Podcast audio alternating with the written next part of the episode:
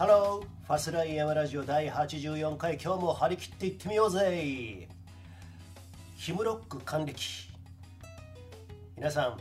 氷室京介ご存知ですか？伝説のバンドボーイのボーカルでね。ソロソロ活動しつつもですねソロ活動になってからですねそれでも第一線カリスマなんて言われてましてね。私もですねボーイの頃からファンだったんですけれどもまあそこまで熱狂的なファンじゃないかな自分の場合は。でもねヒムロックのコンサートはねボーイのコンサートは行ったことないんですけれどもラストギグスなんて即売でしょ？で氷室京介のコンサートはですねライブねもう多分かれこれですねまあシェイク・ザ・フェイクってやったんですシェイク・ザ・フェイクもう94年ぐらいかな1994年。その後にワンナイトスタンド横浜スタジアム多分ね海外行ってからのねあの初ライブツアーだったと思うんですけれどもその後にケース・オブ・ヒムロ2003年かな。よく覚えてんね俺もね。その後に94年にボーイセンチュ21センチュリーズ 21st 21世紀ボーイズ氷室京介みたいなねやつで、えー、やってボーイの曲をやったやつ。それ2004年かな。でその後に最後か。あの氷室の引退ライブラストライブ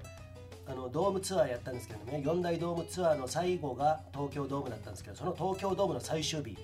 行ったんですね。だからかれこれ5回ぐらい行ってんのかな。そんなヒムロックね2016年にそのラストライブを終えてからねあの無期限の、えー、停止活動停止に入ったんですけれども還暦になる年にですね還暦になる頃音楽制作するかもしれないんで待っててくれよなんつってねそんな感じであのステージを降りたんですけれどもね。そこからもう早4年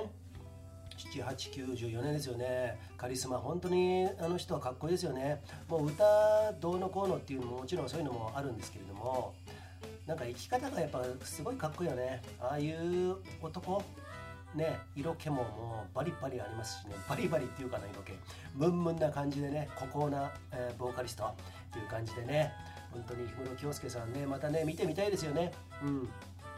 あのーボーイの歌やった時の2004年のやつの最前列で見ましたからね。最前列ですよ。というのはね私の兄貴がですねこれまた熱狂的なファンででしてねあのファンクラブ入ってたんだろうね。それであのチケット取りやすかったんだろうね。それでまあ前列最前列いとことうちの兄弟と34人で最前列並んでねあのあの見たのライブ楽しんだの覚えてますけれども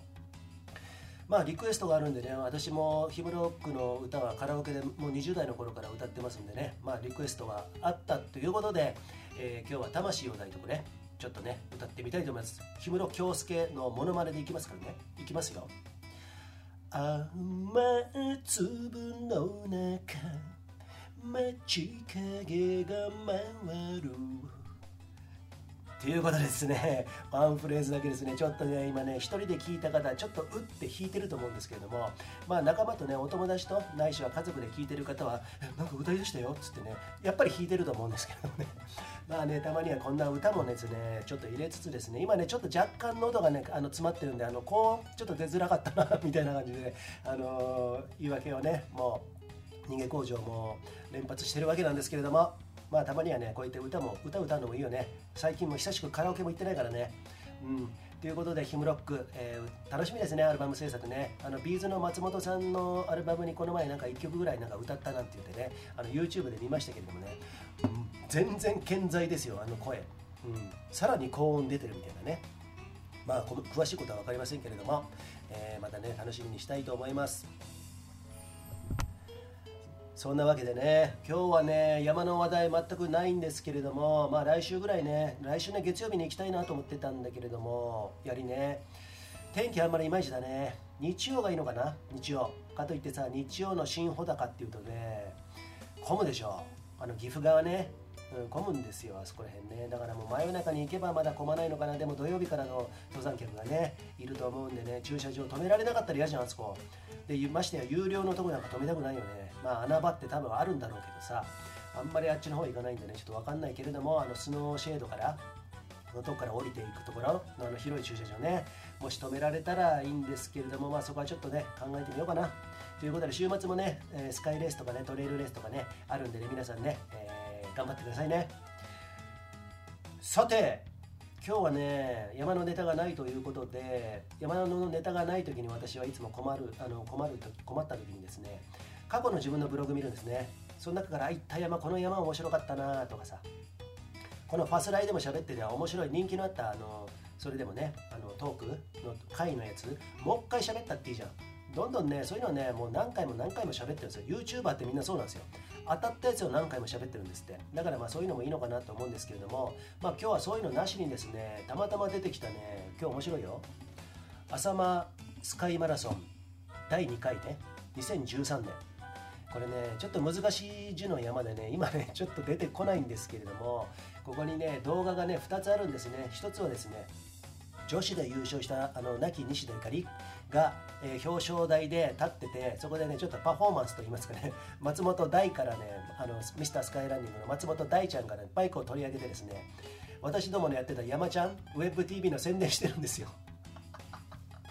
なかなかやりますよ、まあ、彼女はねあのその僕らが作った T シャツもう本当に私全身全霊かけてこの番組盛り上げてたんで、まあ、残念ながらね、まあ、ちょっといろんな方向性の違いでね私はいち早く抜けてしまってね、えー、しまったんですけれどもこの西田ゆかりもねものすごく応援してくれてて表彰台に上るたびにこの山ちゃん T シャツっていうのを着てねみんなに宣伝してくれてたわけですよ。でそういうのがねどんどんどんどんこの山ちゃん T シャツ僕らに儲けはないんですよ。あの勝手に買ってくださいねっていうやつなんですけども通販でね。2000円ぐらいのものなんですけれどもそういうのねあの私もこの時レース出た時にね山ちゃん T シャツ着てレース出てるんですよ、えー、そんなね動画もあるんでねぜひリンク貼っとくんでねよく見ていただきたいんですけれどもまあそんなことでねあの番組の宣伝動画なんてさ今ほど YouTube とかもさ、えー、活発じゃなかった時代なんでね2013年ですよ、えー、その頃なんでねまだまだその何撮ってるんだろうこの人たち。山ちゃん？WebTV なんだそりゃ？みたいなね。そんな感じだったんですけれども、まあ、当初ね当時はまだまだ新しくてですね。それでも私はもうねあの会員動画はもう23年目になってたんじゃないですかね撮ってね。なのでそういう動画が増えた人たちがあの動画撮る人たちが増えた時期でもあるのかなっていうふうにねこうやって振り返ってみて思いますよね。でね面白いのがその西田ゆかりのこの表彰式の時も面白いんですけどこれぜひあのリンク貼るんでぜひ見てくださいね。でねケンケンつってねケンケンのぬいぐるみ着ぐるみ着てるあの友達がいるんですよ。群馬群馬ですよ群馬ね。でその彼がですねちゃちゃ入れながらねあの注意喚起してるんですよ。ちゃちゃは入れてないか。俺にだけちゃちゃ入れたんだ。でそこで危ないとこで「岩滑るよ」とかっていろいろ言ってるとこがあってね25分ぐらいの動画なのかな。どんなもんなんだろうね。ああそのぐらいありますね。そこでね最初の50秒でコンチ。コンチねあの近藤義人、えー、がねトップでね来るんですけれども50秒ぐらいに現れるのかな。それかそのあとね続々と現れてた西大からちょっとね現れてないからもしかしたら撮ってないのかもしれないですけれどもね。私もね11分25秒ぐらいで現れるんでねちょっとね自分でも見てねまあ全然今とそんな変わんねえよって思ってるんですけどまあ老けたんだろうね。その時もね最初の林道がね5キロぐらいあるんですけれどもねその林道もものすごい嫌いで思想したんですよ西田ゆかりのこれ実は。うん、した時にねした後に浅間山登ったりしてねもう結構ねあのあっちの方行って遊んでたんですけれどもあの林道長えよ嫌だなっつってもう温存して温存してたんですね。温存してたら西田ゆかりにガンガンガンガン離されてですね多分ね34分差であの私がゴールしたんじゃないのかな、えー、そんな風なね記憶があるんですけれども、まあ、こうやって昔のねちょっと動画見るのもね、まあ、動画撮ってたからこそですよこういうのね。動画なんか撮らねえじゃん普通さ。でもさこういう番組やっててさこのケンケンはこの山ちゃんに僕らのやってた WebTV にとても協力的ででいろいろねあのー、ね投稿してくれたりとかこうやって動画撮ってね投稿してくれてくれたものを山ちゃんでね番組でやったりしたんでねまああのなかなかね面白かったなっていうふうに思いますよね。うん。まあ、今後もねこういうこと、まあ、次のフェーズでねまたやっぱりパリやっていきたいなと。このトークコンテンツもまだまだ可能性ありますんでね、まあ、動画も織り交ぜながらですねちょっとねやってみたいなっていうふうにね今考えてますよ。ということでねあのー、そうか。えっ、ー、とこれしかないんだ今日ネタは。